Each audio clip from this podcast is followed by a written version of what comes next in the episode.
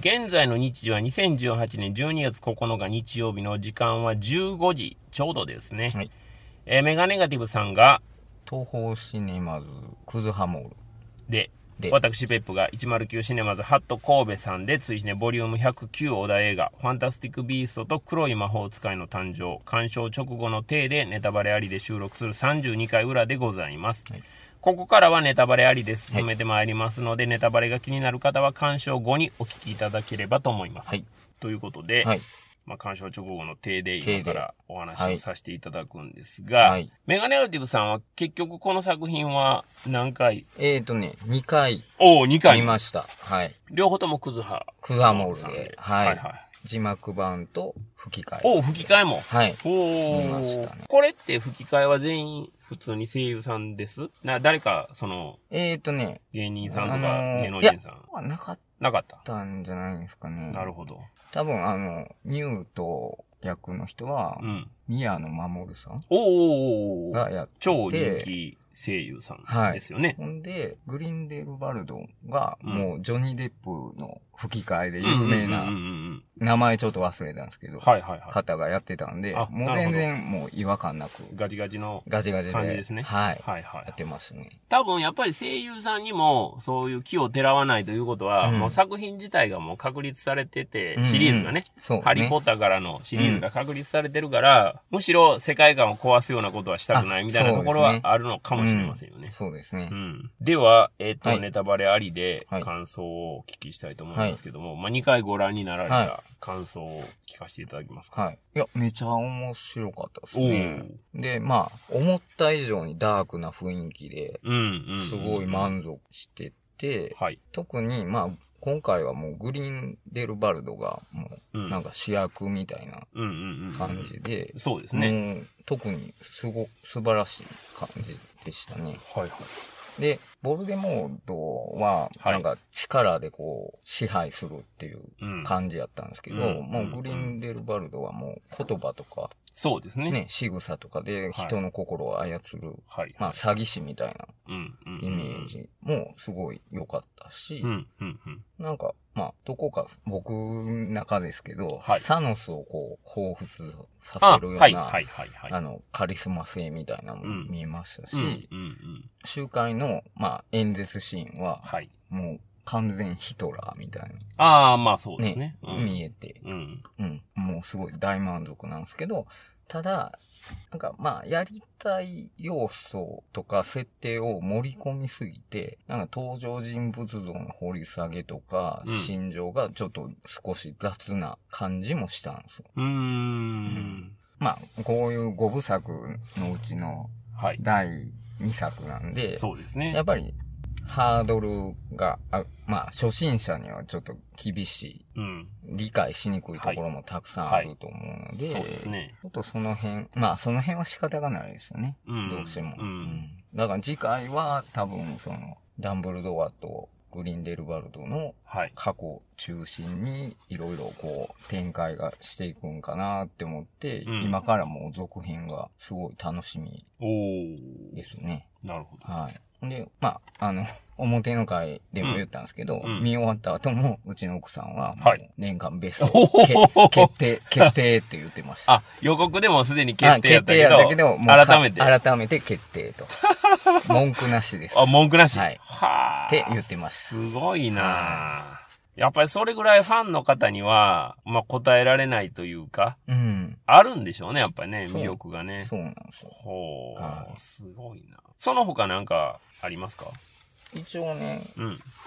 今回の出演にあたって、出演ってね、そんな、そんなオーバーなもんではないです。あのー調べると面白いことが分かって、うん。考察みたいな感じで、順番に言っていっていいですか？お、もちろんもちろんお願いします。時代設定がすごい絶妙やなっていうので、ああ、はいは1926年から1945年を今回のファンタスティック・ビースト設定になってるんですけど、うんまあこれはもう本当に第一次世界大戦が終わって、い。うん。第二次世界大戦が始まって終わるまでのうん。設定が一応現実世界と魔法世界のシームレスなこう感じでもうすごく合ってる。っていうのでう、ん。で、結構そういうところ、あの、現実世界の、その、歴史の年表と、うんこう、今回の作品のところを、考察していくと、結構面白いのが分かってきて、おまあ、後半の、あの、リタ・レストレンジはい。が、子供のこう、入れ替え、やりますねあやるじゃないはいですか。はいはいはあの、乗ってる船は。タイタニックじゃないかっていう。なるほどなるほど。はそういうことか。い。で、はいはいえーまあ、今作の、その、リタ・ストレンジのうん設定が、まあ、うん30歳から31歳なんですよ。うん。で、クリーデンスは、18歳から19歳設定なんですね。はいはい。そっから、まあ、あの、年齢で、リリタの年齢でいくと、うん。クリーデンス赤ん坊なんで、はいゼロ、いまあ、0歳、1歳ぐらい。でしょうねで、ですよね。はい。はい。まあ、リタが12、3歳うん。ってなるのでう、ん。タイタニックが、まあ、沈没したのが、はい1912年。うん。多少のズレは、年数のズレはあるんですけど、はい JK ローリングは、ちょっとその辺意識して、ああ、あのシーンをなるほどね。作ってるんちゃうかなっていうのとで、次に、マグゴナガル先生 読みにくいですね。が、はい。ポホグワーズはいの。シーンで出てきてたと思うんですね。うんほんで、ニュートが学生時代の時も、あの、出てきてたんはいですよ。。はい。でも、ありえないんですね。ほうほうほう。マグゴナガル先生は、うん。具体的に生まれた年明記されてないんですけど。ホグワーズに入学したのはうん1947年なんで1947年。うんほう。す。で、えーホグワーズの、えー入学資格っていうのは、うんその年の9月1日の時点でうん。11歳になってるっていうのが条件なんで、うんうんうんうんあの、そこからし引いたら、うん。うん。1935年生まれなんですね。で、今回の設定が1927年と、うんまあ階層はそれ以前になるので、はい。もうあそこにあの先生がいるんがうん。おかしいんですね。ふんふんふん。んで、まあいろいろネットとか奥さんの話聞いたら、ほうほうまあファンサービスなのか、うん。JK ローリングのミスなのか、うん。あの今後うん。僕らが想像できへんすごい仕掛けがあるのかっていもううのが、すでにそれはネタフリーになってると。そうなってるんちゃうかなっていうところで、結構、あの、ファンの間ではいろいろ論争が、いろんな説が出てるんですけど。そうなんですね。はい。3番目が、うん。クリーデンス。まあ、これもう最大のネタバレですけど、はい。ままああ、ここはね、ネタバレありなんで大丈夫です。あの、ダンブルドアの弟だったっていうことだですよね。ったっていうことなんですけど、うんそれがですね、詳しく、ちょっとややこしかったんで、ね、調べれなかったんですけど、はい。本当のうん。弟っていう設定はちょっと難しいんですね。ああ、そうですか。あの、お父さんが、うん。まあ、獄中死したりとか、ほんで、お母さんも、その、途中で亡くなりはるんですけど、うんうんうん。その、両親から生まれる可能性は、年齢的にちょっと難しいですね。だから、生まれたとしても、異母兄弟なのか、親戚の類なのか、あ、そうか。ダンブルドアという名字を言われただけで、別に兄弟とも何とも。まあ、でも、兄がっていうセリフがああーあったと思うなるほど、なるほど。一応兄弟とはな兄ってる。弟とはなってるんですけど、はははでも、グリンデルバルドの、うんその、詐欺師的なところがあると、うん。嘘をついてる可能性もあると。ある。そうですね。で、現代も、えーグリンデルバルドのうん。罪っそうですね。ていう。感じなザ・ので、クライムズ・オブ・グリンデルバルトっていうのが、英語題、現代ですよね。。だから、それが、まあ、罪っていうところが、まあうん、この嘘、嘘にかかってるんじゃないか、みたはい。い、な感じだったり、なるほど。まだ鵜呑みにするには、そう、ちょっとそうなんですね。だからと、生やし立てるために、うん。多分嘘をついて、うん、うん、うん。ダンブルドアを殺そうとしてど。るんじゃないかと、まあ確かにね。うん、うんそうなんですよ。うぼここから僕のね、こう、想像っていうか考察なんですけど、ん。はい。えっ、とね、ボルデモーうん。ドが裏の主人公じゃないか。で、ファンタビーの設定さっきも言ったんですけど、はい。えー1926年からうん。45年はい。の話なんですけど、はい。あれ、ボルデモード、まあ、本名トム・リドルですけど、はい。それが、えー生まれたのが1926年。ほうほうほうほうほう。で、ダンブルドアに勧められて、うん。ホグワーツに入学する時が、うんまあ1938年で、その間にあるんですね。はいはいはいはで、ダンブルドアが、まあ、グリーンデルワルドに勝利するい。うん。時に、うん。トム・リドルが、その、ホグワーズを卒業するっ。ていう感じなので、今後3作目、4作目と、うん。ちょっと出てくるんじゃないか。おっていうのがーうん。で、ちょうどその、現実世界のうん。歴史の年表でも、うんうんうんダンブルドアに勧められてホグワーツに入った1938年に。第二次世界大戦が始まはいはい。って、はい。で、倒した時にうん。終戦があるで、うんうん。まあその辺も絡めて、うん。ちょっとあるんじゃないかっていうのが僕の考察であるなるほどんですね。ちょっとまあ、な、長くなるんですけどい、や、大丈夫です、大丈夫です。あの、ニコラス・フラが魔法の本で話してた女性いたじゃないですか。ああ、いましたね。はい。あれもう何にも、どこの誰かも全然うん説明もなかったんですけど、うんあれ結構調べたら、うん。ユラリー・ヒックス教授っていう人らしく。アメリカの魔法学校の先生なんですけど。なんかファン、ファンタビの3作目でうん。再登場して、ほめちゃくちゃ重要な役回りをするらしいんで、う。あ、それは決定事項ですか？あのー JK ローリングさんが言ってあ言ってるんですね言ってるんですよほう。はい。覚えといた方がいい女性キャラやと思いますので。ああ、そういうことなんですはね。うーん。い。で、あとは、そうですね。まあ、こここはもう、うんちくというか、はい。トリビア的な感じなんですけど、うんパンフレットの表紙を見ると、うん。あの、どちら側につくかわかるんですよ。今、パンフレットはいがここにありますが。はいはい。で、クリーニですと、うん。クイーニーだけが目線を外してるんですね。ああ、なるほど、なるほど。はい。はい。その他は、まあ、グリーンデルバルドを見てるか、睨んでるか、はい、はい、ってはい。いうところで。で、もうここで、この表紙で、ちょっとネタバレにはああ、なるなってほどね。るっていうのと、うん、うん、で、あと、リタ・レストレンジが、うん。うん。最後にまあ、愛してるって言って、まあ、死んでいくんですけど、はい。あれがどっちに、ニュートかテセウスか、うんどっちに言ってるかわからんような演出がすごい僕は良かったなっていうので、はい、はい、はい、はい。はい。で、集会その前のシーンなんですけど、うん。集会で闇払いがうん。監修の一人を殺すときはい。あるじゃないですか。はい、はい、はい。あれの魔法が、魔法の放つ色が緑色なんですね。緑色、ハリーポッター好きな人うん。は、うんもうすぐに、うんあの、死の呪い、うん、うん、うん、アバダ・ケダブラ。ですねなんで、普通のその闇払いが禁止されてる、うん。えー魔法を使うはずがないので。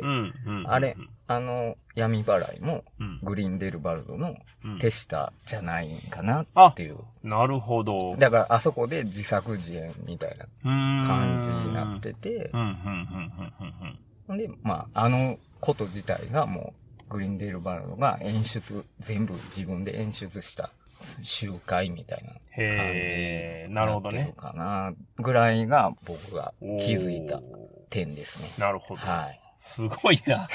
やっぱいろいろこう仕掛けてありそうですよね。そうなんですよ。だからそういうところが面白いなっていうのが、んだからこうやって掘り下げてたら、いろいろ考えるといろんな説がいっぱい出てくるので、うんうんまあうん、新作が公開されるまでに、まあ、いろいろまだはいはいはい。出てくるかなとは、なるほどね。うんはい。そんな感じです、ね。はい。はい。じゃあ、えっ、と、僕の方の感想に行きたいんですけど、そうですね。まあ僕はですね、はい作品としては、はい。ほぼ楽しめていない、ああ、そういうのが、まあ正直なああ、そうなんですところでね。すね。はまあその原因がどこにあるのかっていうことなんですけど、まず、まあ一番は、もちろんこの物語、まあ、ハリーポッターも含めてなんですけど、うんその熱心なファンではないとい。いうのは、まず一つ。大きくはあるんですよ。それでも、映画的な盛り上がりうん。として、うん。作品でそれが感じることができたら、それは面白いっていう話にはなるとは思うんですが、表の回でもメガネガティブさんおっしゃられてたように、うんまあ5部作の2作目という立ち位置ですようん。ね。うん。で、どういうふうに、その、2作目を作るかっていうところは、まあ、正直非常に難しいと思うんですよ。はい。1作目は、僕が表の回で言った初めまして映画というところがあるんでう、んそれぞれのキャラクターこんな人ですよ、はいあんな人ですよ、はい。みたいなところを面白おかしく見せることうで、ん十分一本は持つはいっていう話にはなると思うんですよ。うん。プラス、2作目のネタ振りをしてはいおけばはい OK っていう感じなんで、うんうんうん。うんまさにそういう映画やったかなと思うんですけど。それを受けての2作目の、その、グリンデルバルトの話がですね、割とうん分かりやすいなーっていう感じはあったんですよ。なるほど。そのメガネガティブさんは、その、サノスを連想したみたいなことをおっしゃってましたけど、はいはい。僕としてはやっぱりこの世界観うがん、すごい X メンを連想したんですよね。あだから。その迫害されてるはいはい魔法使いというのも、まあ恵まれし子らがはい、はいはいはい。こう、現実世界でね、折り合いがつかへんっていうところがあって、うん。で、それに対して、その人間界に対して反抗すんのかうんうん、強行すんのか、あるいはそうではなくて共存、共栄を図ろうとするのかっていうところはうんうんうんう、ん。まあ、もう、X メンの話を例に出すまでもなくですね、うん。まあ言うたら、マルコム X とキング牧師の話にもつながるあわけじゃあ、ないですか。はい、はい。そう。本当に差別をされる側が、うん差別をする側に対してどう対処していくのか、うんどう対抗していくのかっていうところで、まあ、武力うんをも辞さないという形と、うんいや、そうではなくて、お互い相互理解を深める上で、やっていこうじゃないか、時間かけてもやっていこうじゃないかっていうところは、まあまあよくある話、まあ、そうですね。といえばよくある話なので、はい。はいそこにうんあまり魅力を感じなかったというところが、なるほどね。非常にでかいかなとはいはいはい。思うんですよ。はい。で、一作目は、僕はあの、一作目としては、9大点だったかなとは思ってるんですあーはいが、はいこのタイトルにもなってますけども、うんファンタスティック・ビーストって言いますよね。うんうんそのファンタスティック・ビーストたちがですね、2作目においては、うん完全にまあ、添え物ああ、そうですね。的な役割に押し込まれてて、はいはい。特にファンタスティック・ビーストが物語のキーを握るということはないんですよな、ね。ないですね。うん。ニフラー可愛いとか、いうのはもちろんありますよ。うん。ありますが、本当にそれだけっていう感じではあるんですよ。うん言うても前作はうん、もっと、そのニュートとファンタスティック・ビーストたちの関係性みたいなのもっと色濃く描かれてたんで、うん。それがもういきなりグリンデルバルドの話が中心になることによって、うん。そっちを描くボリュームっていうのは、そらなくなるんですよね。それが、その5部作の2作目としてどうやったんかなっていうのは、うんその見た後の、まあ正直なところではありますねなるほどうね。ん、ちょっと展開としては、うん。2作目でもこんなにダークになってしまったら、もう3、4、5をうん。見ますけどね。はいはい見ますが、3、4、5を見たいという気持ちになかなかなりづらいなーっていうのは、正直ありますね。はいはいはいはい。ハリーポッターはもちろん原作が長いから、うん映画も長くなるんですけども、うんうんうん言うても、その、ヴォルデモートの色が出てくる、ああ、そうですね。濃くなるのはもっと後じゃないですか。そうですすね。じわじわこそうそうう、影はあるけど、あるけどじわじわ。で、まあ、最終的に死の秘宝の one、two で直接対決みたいな話にはなるんうんうんで、それは尺があるからっていう話にもなるんですけどもうんうん、まあ、五部作としても、はい。もうちょっと後でもよかったんちゃうんかなという。ああまりにもね、もう楽しくなさすぎてしまう、リアルすぎてないいっていうのはそうですね。思うんですよ。これでもね、しょうがないっちゃしょうがないんでうんうんうんうん、言うてもハリーポッターはうん学園ドラマじゃないですか。はいはい。そうですね。だから、正直学園ドラマにうん大人の事情はあんま関係してこないので、あんまりね。やっぱり彼らが学校を出ることによって、うんボルデモードはい。とのその関わりっていうのがより色濃くなってくるわけですからそこは理解はできるんですよ。はいもう彼らはもう出てしまってますからね、学校を。そうですね。だから、当然大人との関わりというか、うん政治的なところも含めて、うん。いろいろかかってくるっていうのは十分理解はしてるんですけども、うんとはいえ、ちょっとね、早すぎひんのかな という気持ちはしないではない。話も複雑になってきたし、登場人物も多いし、はい表の回でも言ったんですけど、うん。この作品がやっぱりこれだけ多くの人に、しかもあんまり映画を見ない人も 映画館に足を運ばせる力があるっていうのは、やっぱりハリーポッターのブランド力が、やっぱりむちゃくちゃあるんやろうなと。それを引き続いてのファンタスティック・ビーストの世界観うん。がとにかく好きやから、うん。まあよくはわからんけど、うんもうとにかく劇場に足は運ぶし。映画は楽しむし、うんっていうことなんかなという気ははあしてるんですよはいね。あと、これはね、多分ハリーポッターの中でも結構あったかと思うけど、うん写真が動くみたいなのは。多分あったかなと思うんですけど、あああはいはいまあそれ引き続きあるのも、うん。まあ言うたら今で言うライブフォト的なところじゃないですか。すねうんうんあと、本を開くときに、まあ、ポンと人差し指やったかな、をあー触ることによって、それが、ロックが解けて本が開くみたいなのもあるじゃないですか。まあ、言うたら指紋認証的はいはない話ですよね。そうですね。あの辺も、なんか、もちろん時代は今よりも前やからうん、うんうん全然いいんですけうんど、はいはいアイディアとして、うんあんま新鮮じゃないなーっていうのは思いましたね。なるほどね。それ、なんかもっと前時代なんやったら前時代的な、そのからくりとか、はそのロックのかけ方とかっていうのはあってもよかったんちゃうかなと思うのと、本をこう取りに行くみたいな話になった時に。ビーストが守ってるとかっていうのはあありましたけども、もっとなんかそういう前時代的な守り方みたいなのは他の部分でも見えた方がうん。僕的には良かったんかなという気はするんですよね。なるほど。だからあまりにもやっぱりトーンがちょっと違いすぎてて、ああ、まう。あ、うんん。で、ほんまにそのニフラーとかを出すのが、まあニフラーはちょっと、あの、キーにはなるじゃないですか、最後の方で。最後。うんね。彼のその光るものを集めるという特性で、大事な、あの役割は果たすんですけども。他の。ね、特にボウトラックルなんかは、まあ、何もしてない。鍵開けただけ。あ、そうか、鍵開けたか。まあ、こそんなもんですよね。そんなもんですよね。ねまあ、ズーが戦ったとかっていうのはあるんですけど、僕このケルピー、もっと、あ、ケルピーね。ね、もっとはいはい。なんか、水の中でね。そうそう。え、ただの紹介やん。そうそうう。そうそうそうそうそう。なりますね。いうのが、うん一応ね、ファンタスティックビーストって言うてるぐらいなんで、うん今後は多分もっともっとフィーチャーされていくと思うんですよ。うううん思うんですけど、まあネタ振り感が否めんなというところとあ、2作目においてもうすでに立ち位置が微妙やなっていうのーが、あバランスとしてねー。あー、そうですね。うん。致し方ないとは理解しつつも、まあないものねだりかもわかりませんが、もうちょっとその比率をこな、の方が良かったんちゃうんかなっていう気持ちはね、しないではないですね。とはいえ、そら可愛いですよ。ニフう、ラとか、そらね。赤ちゃん出てきたりとかしたねらね、そら可愛いですけど、たまあだそれもねね。ぬいぐるみ売らんがためのことなんか、みたいなね。気持ちもしないじゃないじゃないですか。そうですねもうこれがもう嫌な大人の考え方なんですけど、もっと素直に見ろよっていう話にはなるんですけど、その辺も含めて、なるほど。もうちょっと没頭させて欲しかったかなという気持ちはしてます、ねはい。まあ見ますよ。もちろん。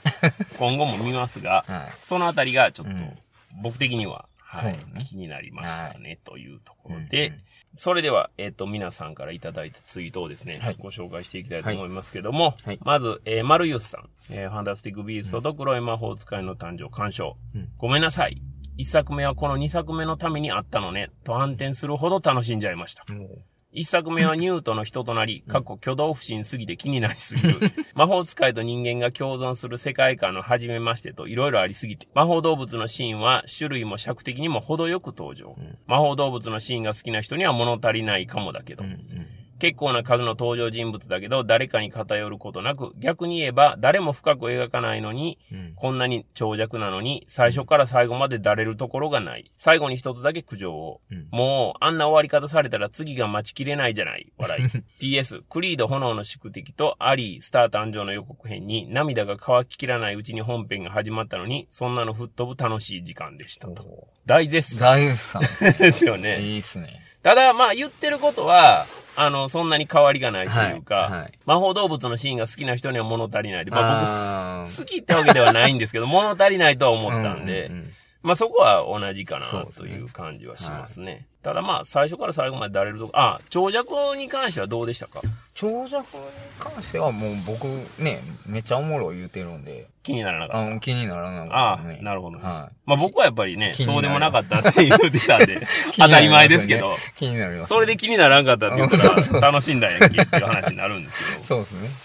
まあまあ全然楽しんでないわけではないんですけどね。それから、あやさん。うんえー、ファンタスティック・ビーストと黒い魔法使いの誕生、3.2点。うんこれ、あの、フィルマークスの点数ですね。ひどい嘘つきっていうふうに書いてますけど、何の嘘つき？な、なんなんですかね。なんでしょうね。そこが、何をもって嘘つきと言ってんのか、対象が。ちょっとわかんないですけど、ねまた教えてほしいなはいと。それから、ロンペさん。はいえー、ファンタスティック・ビーストと黒い魔法使いの誕生、鑑賞、あとシネマシティ。うんシリーズ2作目。脚本は J.K. ローリング、うんこのシリーズはおそらく毎回舞台となる都市が変わるのだと思うのですが、今回はパリ。うんそして前作よりハリー・ポッターシリーズとの関係性は濃厚に。うん。2作目にしてかなりハードになった印象で、うん。もうハリー・ポッターシリーズの終盤に近い印象。全何作なのかわかりませんが、うんもう少し前作のような雰囲気で見たかったような。あ子供は、過去小学生ぐらいであってもついてこれないような。ーうんうんうん。以前からハリーポッターシリーズを追ってる観客にとっては嬉しい要素がたくさん。僕の中では、ハッフルパフの株が上がった。あキャサリン・ウォーターストンとアリソン・スドルが演じる姉妹が魅力的。うんもっと見たい。見せ場は次回作かなとあ。うん。いうことで。はい。まあ、このあたりは僕と。結構感想近いかなという感じはしてますけどはも、姉妹が魅力的ということで、はい。お姉さんと妹いますが、はい。メガネガティブさん的にはどっちがいいですか？えー、お兄さんですかああ、そうですか。はい。ああ僕も断然妹。ああ、そうなんですね。ですけどねあら。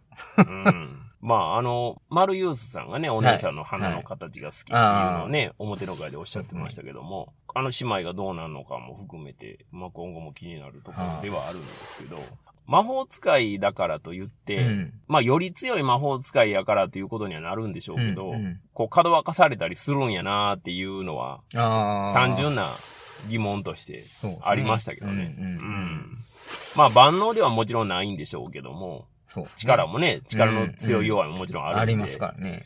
それから、マーベリックさん。えーファンタスティック・ビーストと黒い魔法使いの誕生。2D 吹き替え版。うん。デビッド・イエーツ監督作。前作の復習しとけばよかったと思いつつ結構楽しめた。うん。ハリー・ポッターシリーズを全部見てなくてもそこそこ面白かったから、うん好きな方はニヤニヤするようなシーンがいっぱいなんだろうな、うん裏山と。うんまあまあ、そらそうですよね。しかもまあね、メガネガティブさんが調べていただいたいろんな小ネタとかも拾っていけば、はい。それはもう、存分に楽しめますうん。よということなんで、掘れば掘るほどっていうことになると思うんですけど、まあその辺はやっぱり原作者が脚本に入り込んでるのがめちゃくちゃでかいのかなという気はするんですけど、あの、こういう物語のある程度宿命みたいなところはあるんとは理解してるんですけど、どうしてもやっぱ説明が多くなってしまうのが、まあ、ね、仕方ないとはいえ、そうですね。うん。だいぶ今説明聞いてんなーっていう のはありますありますよね。ありますね。ね。はい。だから、それを、うんうん、なるほど、なるほど、と聞ける人と、とわあ、説明始まったなー、みたいにして思う人と、ちょっとね、そ感想はだいぶ分かれちゃうかなと。違うでしょうね。ね、はいしゃあないんですけどね。うん現実の世界じゃないんそうで、ですよね。ただそこをこう、うまくね、表現することができると、よりいいのかなと思うんですけど、これ作家さんが脚本を書かれると、うん、僕はどうしても、そこの部分が色濃く出てしまうっていうのがあるんちゃうかなと思うんですよ。これを説明しようかな文章は絶対に本の中ではいくら説明しても全然いいじゃないまあ、ですか。そう、そうですね。それをうんし誰かが喋るわけじゃないんで、うん、うん、うん天の声的にはい、こうはい説明として読者のためにこういうことですよっていうのを書くことができるんで、でも、脚本になるとそれを誰かに言わせないといけない。うん。そう。ですよねですよね。そこがね、それは難しい、。大変なんやろうなといううのはね、思うんですけどね。まあ、ないものねだりにはなってしまうのかなと思いますが。それから、音系ウィズ・ベノムさん。ファンタスティック・ビーストと黒い魔法使いの誕生鑑賞。面白かった。どっぷり魔法の世界に浸れた2時間。うん内容はタイトルのまんまだったな、笑い。うん。でもシリーズとして楽しめても、一本の映画としてはそれこそ選ばれし者しか楽しめないんじゃ？あちなみにこれは猫映画ですと。あ。はいはいいうふうにいただき。まあ猫たち、猫的なものが出ましたよね。たくさん出てましたけどね。でも、あれでええんやったら猫何でもええんちゃうっていう気はしないではないんですけどね。あれ、あれいいんですかねねちょっと猫って、まあ猫映画といえば猫映画なんでしょうが、っていう感じですけどね。うん。まあでも楽しまれたようであよかったですよね。まあでもね、選ばれし者しか楽しめないんじゃないかっていうのは、うん。まあまあ確かにそういううん嫌いはあるんですけど、でもただ好きな人が多いということはそこのパイがでかいっていうことやと思うんで、うそうですね。ん、ニーズには応えれんとかなというね。お客さんどうでしたか？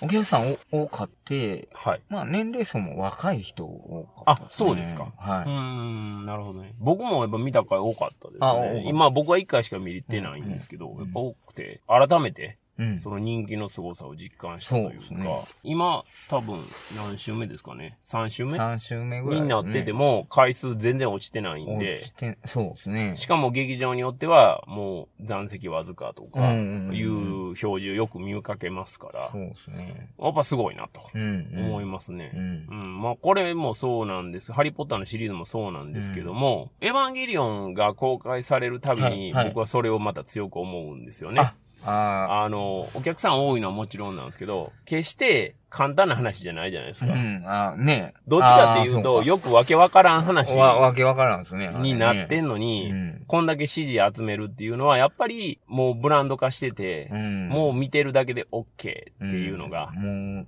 新作見れて幸せせみたいな。っていう人とか、うんわけ分かってなくても、とりあえず行きたいっうんて。思わせるものがあるっていうのがね。そうですね。うんまあでもある意味それって怖い、怖いっちゃ怖いかなっていう気もしないではないですけどね。まあね、それが、なんていうの、その作品の評価的に見られるのが、ちょっとね。あるし、うんそれって、その現実世界でも同じようなことが起こり得るんじゃないの？みたいなね。うんうんうん。それこそグリンデルバルト的なものが出てきた時に、もう鵜呑みにしてしまうみたいなところが。あると、ちょっと怖いなっていう気持ちもしないではないですよね。ですねでも大衆ってまあまあ、結局そういうもんなんかなっていう気持ちもね、うん。ありつつなんですけど。そうなんですね。それから、えっ、と、フォームからいただいてます。んえーいつもおなじみ、しゅんさん。あ、えーファンタスティック・ビーストと黒い魔法使いの誕生、品川アイマックスにて鑑賞。はい。前作よりもスケールもキャストも豪華だけど、うんストーリーが次回作へのつなぎ合わせのように見えてうんあまり楽しくはなかった。映画のペースがどんどん進んでいくので、ついていくのが大変で少し疲れてしまった。あファンタビシリーズは全5部作ということなので、自作に期待したいというふうにいただいてます。シュンさんはまあちょっと辛め。あ、辛めですね。これはね、やっぱり5作目中の2作目というところの難しさみたいなのはね。ありますよね。うんもう4まで行くとね、もう5でどう結ぶかいう話なんで、もう盛り上げるだけ盛り上げてで、5につなげれるっていうのはあるんですけど、そうですね2と3はやっぱ大変やと思うんで、そうですね。ここでね、僕はちょっと監督を変えるとかね。変化球なんか欲しいか。なっていう気持ちはしないではないんですよね。はまあ、キュアロンは無理としても、なんかね、そうですね。うん。でも、あのーなんかの記事で見たんですけど、はい。まあ、JK ローリングがうん。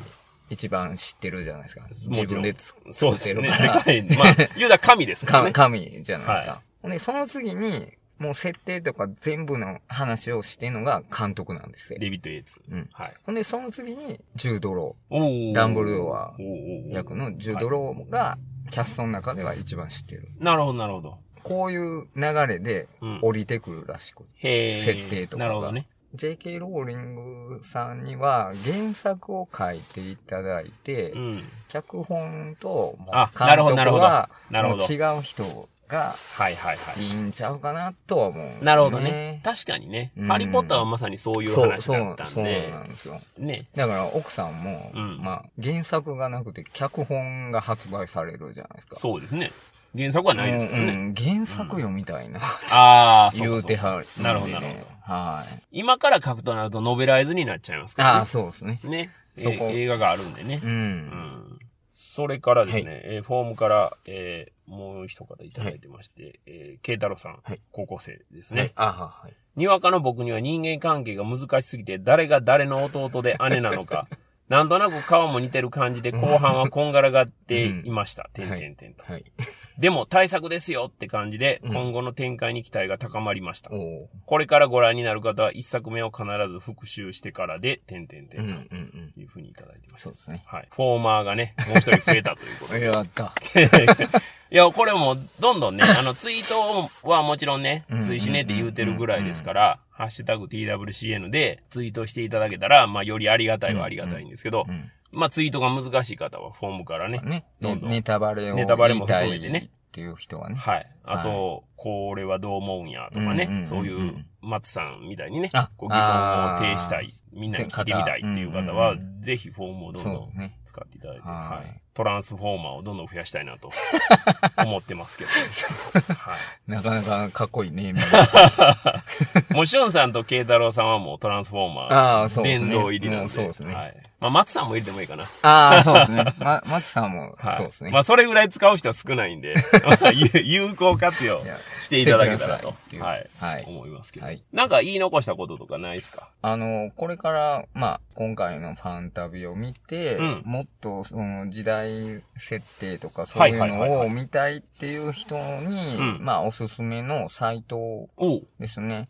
まあ、3つぐらいなんですけど。おう三つもあるんですね。すごいな。えー、まず1番目は、はいポッターモアっていうのがあるんですよ。ポッターモア。モア。はい。全部日本語のサイトでいやこうポッターモアだけは、まあ、ちょっと前まで日本語サイトあったんですけど、はい。あの、もう英語英語サイでト。、ほんで、うんそこはもう登録制なんですね。え、登録制？ほんで、そこに、まあ、あんま分かってないんですけど、は JK ローリングさんが設定をちょこっとこう書いたりとか、まあ、あほももう本当原作者がそこに入ってくるんですか？本当の、なんていうんですか、こ公式サイトというか、あこうなるほどまあなるほどオフィシャルオフィシャルのファンサイトか、そんな位置づけやと思うんで。まあ、大体のポッタリアンの方は、うん。多分ここを見て、チェックしてはるんですね。で、それを簡易的に、うん。まあ、日本語でまとめてくれてるサイトが。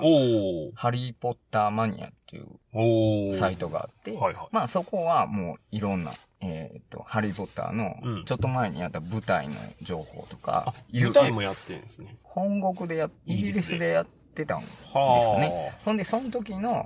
ハーマイオニーがうんうんうん。黒人でうん。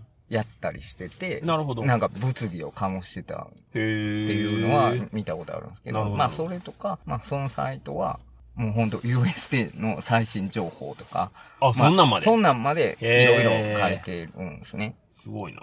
で、最後に、えー、ハリーポッターウィキっていうのがあるんですよ。ウィキ、もうハリーポッター版ウィキうんペディアみたいな。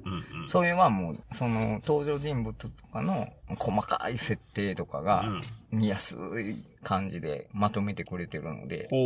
僕一番使ったのこれなんですけど、ああ、そうなんですね。はい。その年表でこう考察していくときに、はいはいははいい。登場人物いつ生まれていつ死んだかとかっていうのも結構詳しく書いてるので、まあこの3つは、一番上はちょっとね、ハードル高すぎるんで、英文なんでね。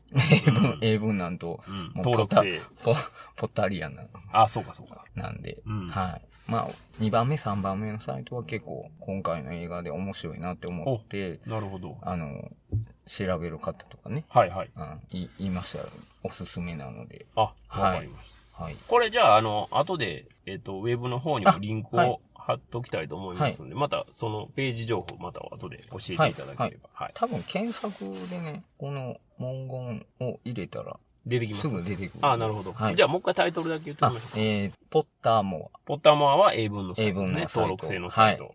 ア。で、2番目が、うんハリーポッターマニハリーポッターマニア。こア。れ日本語。はい日本語。はい。最後に、ハリーポッターウィキ。ハリーポッターウィキ。これも日これ本語。も日本語ですということね。ですね。はい。この3つを、まあ、チェックしていただければ、特に2番目、3番目は日本語なんで、ですね。簡単にチェックできますよと。まあ、ぜひともね、あの、まあ、ハリーポッターの世界観やから、別にファンタスティックビーストだけじゃなくてっていうことですもんね。うんそうですね。あの世界観が全部はい網羅されてるっていうこと網羅されてますね。今後も役に立ちそうな感じですね。うん。はい。まあ、そこも含めて、はい副読的に楽しんでいただけたらと思います。そうですねはいそれでは、次回の追試ね、ボリューム110ですね。こちらのお題映画を、ではメガネガティブさんはい発表お願いいたします。